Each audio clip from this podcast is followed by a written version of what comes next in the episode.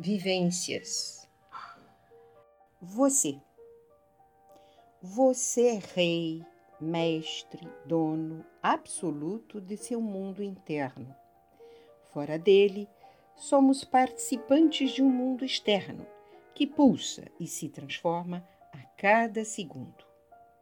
Uma atitude inteligente é nos adaptarmos às circunstâncias presentes. Esta adequação é fundamental para se manter o equilíbrio, caso contrário, entramos no descontrole. Tanto um quanto o outro se propaga, com os respectivos efeitos. Na tranquilidade, conseguimos dar uma palavra de conforto para quem está ansioso, assim como o aflito pode desequilibrar em segundos o que tenta estar seguro.